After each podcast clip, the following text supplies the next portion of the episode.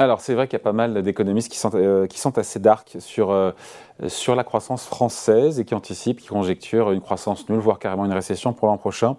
Mais pour le moment, tous les chiffres qu'on a sur la croissance française, sur l'activité, sont en train de démentir pour l'instant les pires des scénarios et montrent, euh, ces indicateurs, une grande résilience de l'économie française. Bonjour Thierry Fabre. Bonjour. Rédacteur en chef euh, à Challenge, on rappelle que Bruno Le Maire a réaffirmé il y a quelques jours sa prévision de croissance pour la France en 2023. On rappelle, c'est toujours euh, officiellement l'objectif du gouvernement, 1% de croissance l'an prochain. Et c'est vrai que pour l'instant, jusqu'ici, tout va bien. L'activité tient bon. On a ces chiffres de création d'emplois. On les a eus au troisième trimestre. Ils sont dingues. Pardon, 90 000 créations de postes. On nous parle de ralentissement, de récession. On attendait 60 000. C'est 90 000. C'est autant que le trimestre d'avant et que le premier. Pour l'instant, ça tient en France, hein, même si on nous parle de récession. Il y a un côté extraordinaire. Les économistes ont du mal à comprendre, franchement. Euh, tout le monde s'est planté sur ces estimations de création d'emplois. Euh, L'INSEE était à peu près à 50 000, donc on est à, 90 000. Et surtout, sur un an, il faut voir qu'on est à 400 000 créations de postes. Ça nous ramène à des, à des années fastes. Les années 2000, sous les années Jospin, on avait explosé les créations de postes avec plus de 500 000 par an. Donc, il y a quelque chose d'assez incompréhensible puisque la planète est en train d'entrer en récession.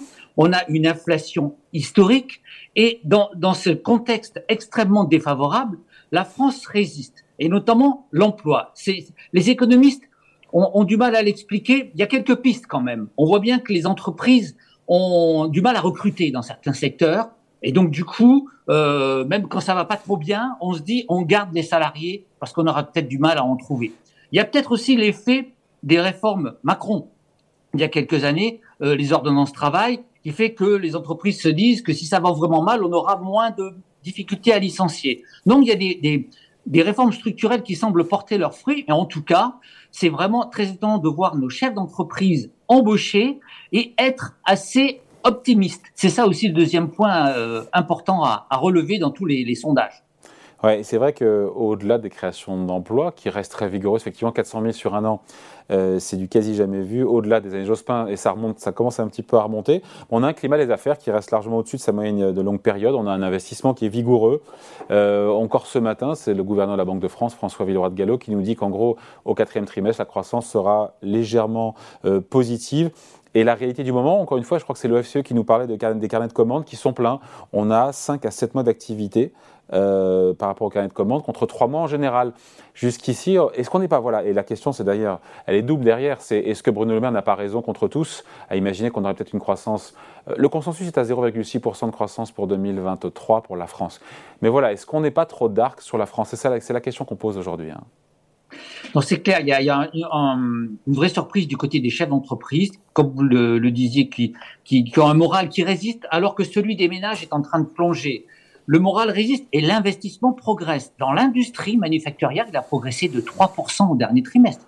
C'est assez extraordinaire. Là aussi, il y a des, des comportements. Euh, les entreprises veulent plus s'équiper en numérique, euh, le son du, du, Covid, veulent plus s'équiper pour faire des économies d'énergie euh, face à la facture qui, qui, augmente. Donc on voit des mouvements structurels, mais qui sont positifs. Et du coup, la croissance française, on peut la voir de deux manières. On peut voir le verre à moitié vide ou à moitié plein. Bruno Le Maire regarde évidemment le verre à moitié plein, voit une économie qui résiste, et donc se dit que 1% de croissance, ce n'est pas inatteignable. Et effectivement, à 0,7, la, la, la moyenne des conjoncturistes, on dit que ce n'est pas trop, trop loin du compte. Et je pense que l'économie française a, a, a, tout de même changé ces dernières années. Si on se souvient des précédentes crises, on était quand même souvent en dessous de la moyenne. Là, finalement, quand on se compare, mmh. on est au-dessus de, la, moyenne de, nos voisins. Et donc, on, voit bien que sans doute que les réformes ces dernières années ont porté leurs leur fruits pour positionner différemment l'économie française. J'ai lu avec beaucoup d'attention le The Economist, la, la, la correspondante Sophie Peders, qui a comparé les chiffres récemment dans un tweet de la France par rapport à ses voisins, et elle dit quand même que les choses ont beaucoup changé ces dernières années. On est au-dessus du Royaume-Uni, au-dessus de l'Allemagne, alors que précédemment, on était en dessous. Après, on se dit, Thierry, que peut-être le vent va tourner. On a comme une inflation qui s'incruste, qui, même si elle est un peu masquée en France par, les boucliers euh, tarifaires, notamment sur l'énergie, on a les prix dans l'alimentaire, 12% de hausse, l'accélération se poursuit.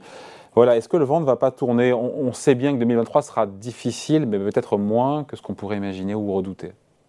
Non, faut pas rêver, c'est-à-dire il n'y aura pas de miracle français. Dans un univers en récession, le FMI prévoit une récession mondiale. Quand on a notre premier partenaire, l'Allemagne, qui va normalement tomber en récession, il n'y a pas de miracle. On sera entraîné dans cette chute.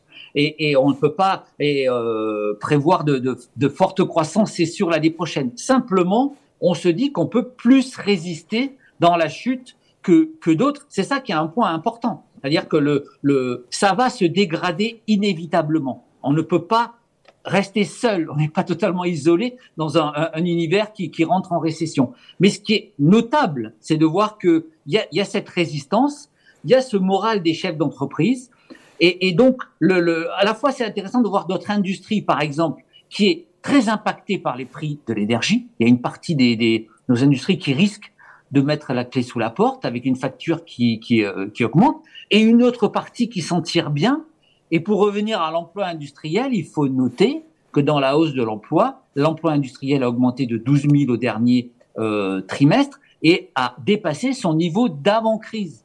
C'est intéressant de, de, de, voir que même l'industrie, qui a beaucoup de problèmes, s'en sort pas si mal. Donc voilà, je crois que ne, ne rêvons pas, mais c'est assez important de noter que notre économie résiste actuellement, alors que ces dernières années, elle avait plutôt tendance à flancher plus vite que d'autres. Après, si on est honnête, on se dit qu'effectivement 2023, ça reste une, euh, une zone de flou euh, cette année-là, parce que, et on revient euh, au problème originel, les prix de l'énergie, tout dépendra finalement qu'on ait 0,5, 0, moins 0,5 ou 1% de croissance l'an prochain, ça dépendra des prix de l'énergie qui va déterminer finalement le niveau d'activité et de production. Et de oui, parce qu'on on voit bien que les prix de l'énergie sur les entreprises commencent à avoir un impact très important. D'où le plan d'aide de Bruno Le Maire qui a mis quand même beaucoup de temps à se mettre en place. On a beaucoup aidé les ménages avec le bouclier mm. tarifaire. On a beaucoup tardé à s'occuper des entreprises.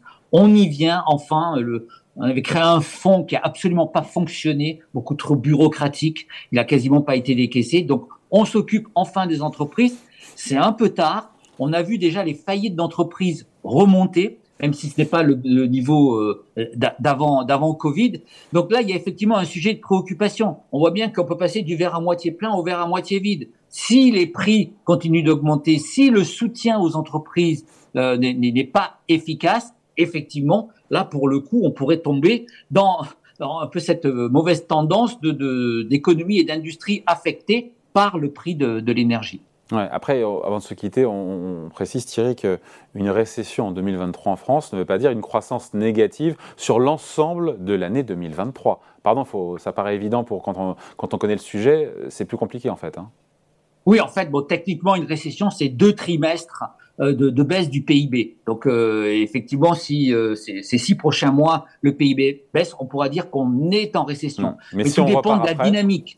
Tout dépend de la dynamique. Effectivement, s'il y a un trou d'air qui paraît évident ces prochains mois, tout dépend si, si ce trou d'air dure ou si on arrive à, à, à redémarrer avec le, le, le, moral de nos entrepreneurs. Euh, moi, je reste relativement optimiste. Tout le monde s'attend à ce, à ce trou d'air, mais on peut espérer que ça redémarre euh, ensuite assez, assez rapidement. Et cette, cet emploi, quand même, c'est assez fondamental parce qu'on voit bien que ça a une dynamique positive pour, dans beaucoup de domaines, notamment dans nos finances publiques. On voit bien que les, perspectives budgétaires peuvent vraiment s'améliorer avec euh, ces cotisations qui rentrent plus fortement euh, grâce à ces embauches qui, qui augmentent.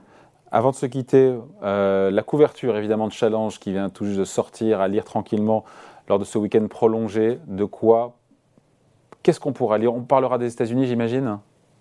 On parlera beaucoup des États-Unis puisqu'on a envoyé plusieurs reporters euh, aux États-Unis pour voir la grande fracture qui euh, oppose républicains et démocrates et les résultats des, des midterms l'ont confirmé. C'est un pays coupé en deux, avec des gens qui s'affrontent. On est allé dans certains euh, États, notamment en Géorgie, on a été sidéré de la violence.